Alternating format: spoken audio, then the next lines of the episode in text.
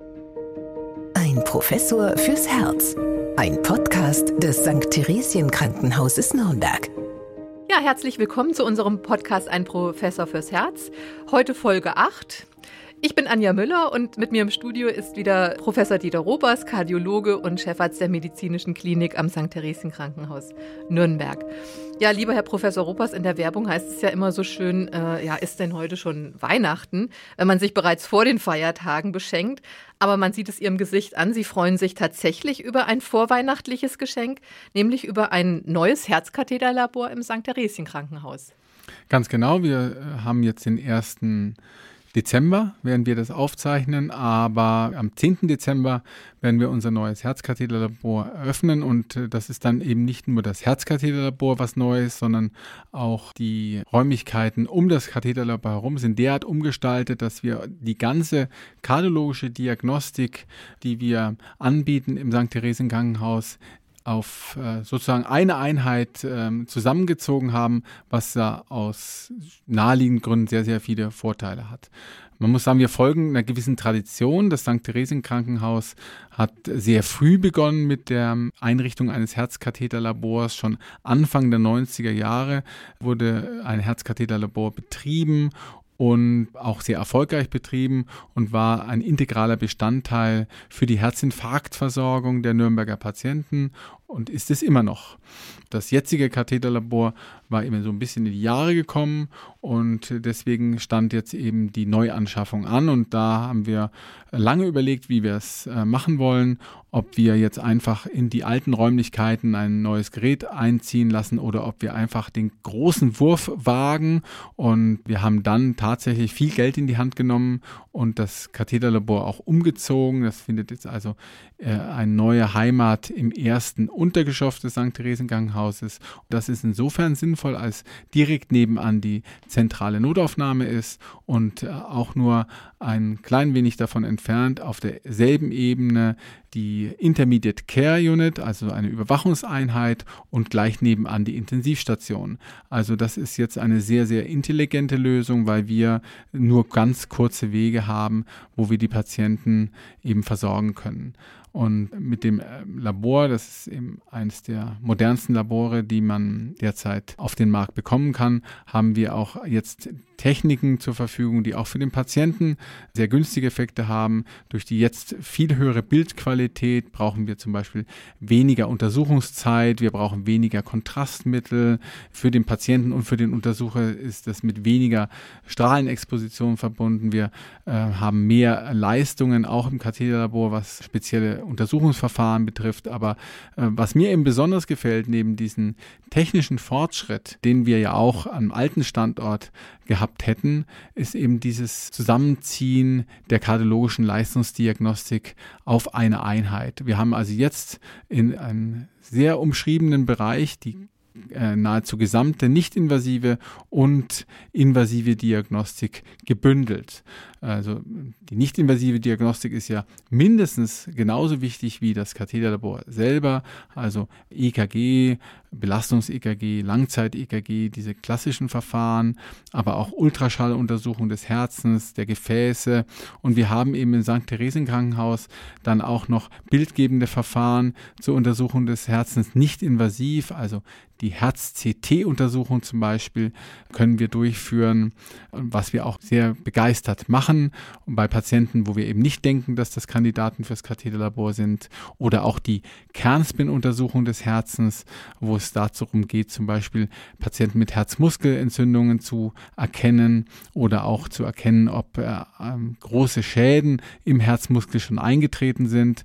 Auch ein nicht-invasives Verfahren. Und mit der Myokard-Szintigraphie, ein nuklearmedizinischen Verfahren, haben wir noch ein weiteres äh, Verfahren im Angebot, wo wir unsere Patienten zum Beispiel mit Nierenschwäche untersuchen können auf das Verlegen von Durchblutungsstörungen, denn da sind CT und Kernspin limitiert. Also wir haben die gesamte nicht-invasive Diagnostik und dann ergänzend eben jetzt ein sehr schönes, hochmodernes Katheterlabor auf einen Fleck vereinigt und ich glaube, das ist ein extrem großer Vorteil für unsere Patienten.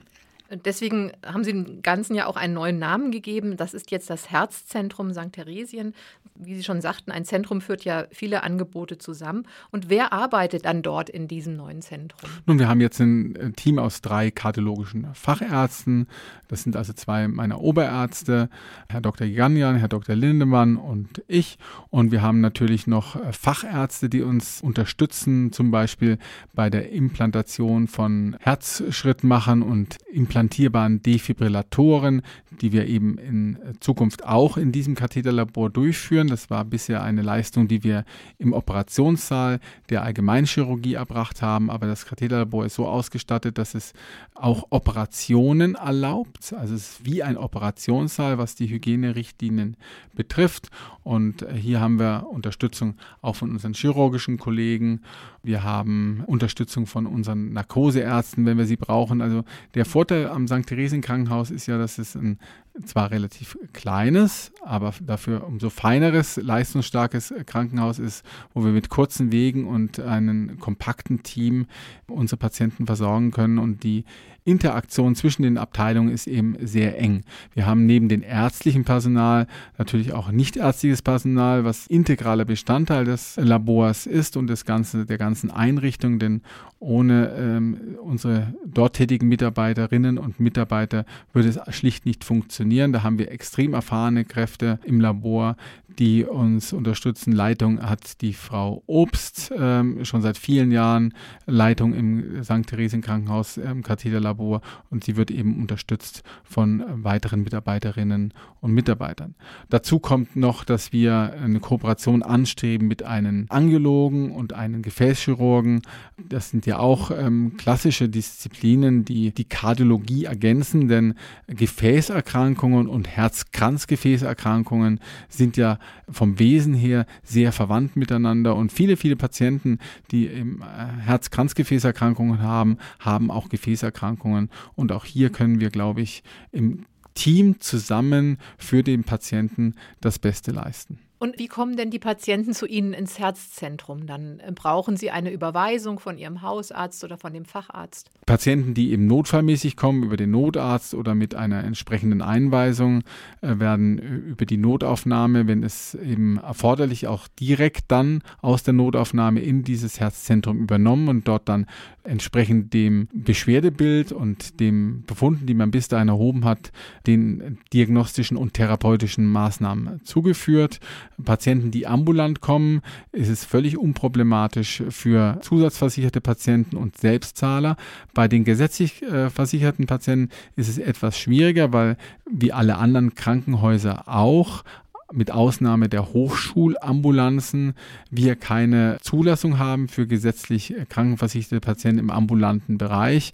Aber wenn Patienten zum Beispiel mit einer stationären Einweisung kommen und wir der Meinung sind, dass eine stationäre Behandlung gar nicht erforderlich ist, dann können wir diese Patienten auch ambulant behandeln ohne Problem.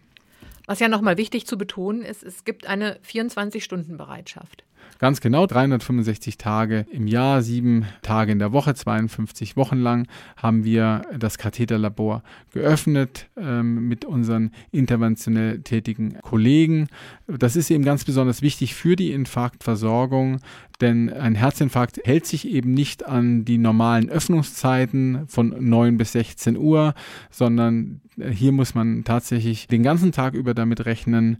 Und äh, wir hatten es ja in der Folge zuvor auch schon besprochen, dass zum Beispiel Heiligabend um 22 Uhr eine Zeit ist, wo wir damit rechnen müssen. Und auch da sind wir natürlich besetzt. Das ist erforderlich, damit wir für unsere Nürnberger Bewohner, für die äh, Mitmenschen die entsprechende Infarktversorgung auch auf hohem Niveau mit den anderen Kliniken zusammen gewährleisten können. 24 Stunden Bereitschaft ist eben etwas, was auch am Theresienkrankenhaus seit den 90er Jahren, also fast seit 30 Jahren, gut etabliert ist. Aber da stehen Ihnen ja jetzt noch ein paar stressige Umzugswochen bevor. Das stimmt, aber das ist ja, ist, man unterscheidet ja immer gegen zwischen guten Stress, dem Eustress und den Dysstress. Und ich denke, für mich ist das kein Stress, wenn ich jetzt hier mit den Gerätschaften, die im Augenblick im Erdgeschoss sind, dann die Gerätschaften umziehe in das erste Untergeschoss. Das KT-Labor steht bereits. Äh, wir arbeiten noch im älteren Labor. Hier sind die Umzugsmaßnahmen also überschaubar und ähm, was die Funktionsdiagnostik betrifft, ich glaube, wenn wir alle zusammen helfen, und das wird der Fall sein, dann sind wir dort in ein oder zwei Tagen startklar. Ja, und vielleicht schaffen wir es ja auch mal im neuen Jahr eine Podcast-Folge direkt aus dem Herzkatheterlabor zu machen, wo Sie uns noch mal ein bisschen näher das erklären können, was die Technik auch äh, dort ausmacht. Vielleicht noch ein paar Stichworte dazu, diese neueste Technik, die Sie angesprochen haben. Was, was beinhaltet die? Wichtig ist vor allen Dingen, dass durch die erhöhte Bildqualität und äh, wenn ich das vergleiche, unser älteres Labor hier hat äh, jetzt schon zehn äh, Betriebsjahre auf den Buckel. Das ist natürlich in der technischen Welt, in der Innovation, in der wir uns befinden, sind das sozusagen Lichtjahre. Ja? Also hier hat es extreme Verbesserungen gegeben, was die Bildqualität betrifft, die Ortsauflösung, also die Erkennbarkeit auch kleinerer Strukturen. Nehmen wir zum Beispiel einen Patienten, der schon einen Stent in der Vergangenheit implantiert bekommen hat. Das Erkennen dieser Stents ist manchmal sehr wichtig, wenn es um die Behandlung neuer Stenosen geht, dass man genau sieht, wo ist dieser Stent platziert, um einen anderen Stent entsprechend ähm, anzudocken an diesen schon implantierten Stent. Und mit der erhöhten Bildqualität ist das sehr, sehr viel einfacher möglich. Und gleichzeitig ähm, mit der erhöhten Bildqualität haben wir eben auch eine dramatisch gesunkene Strahlenexposition.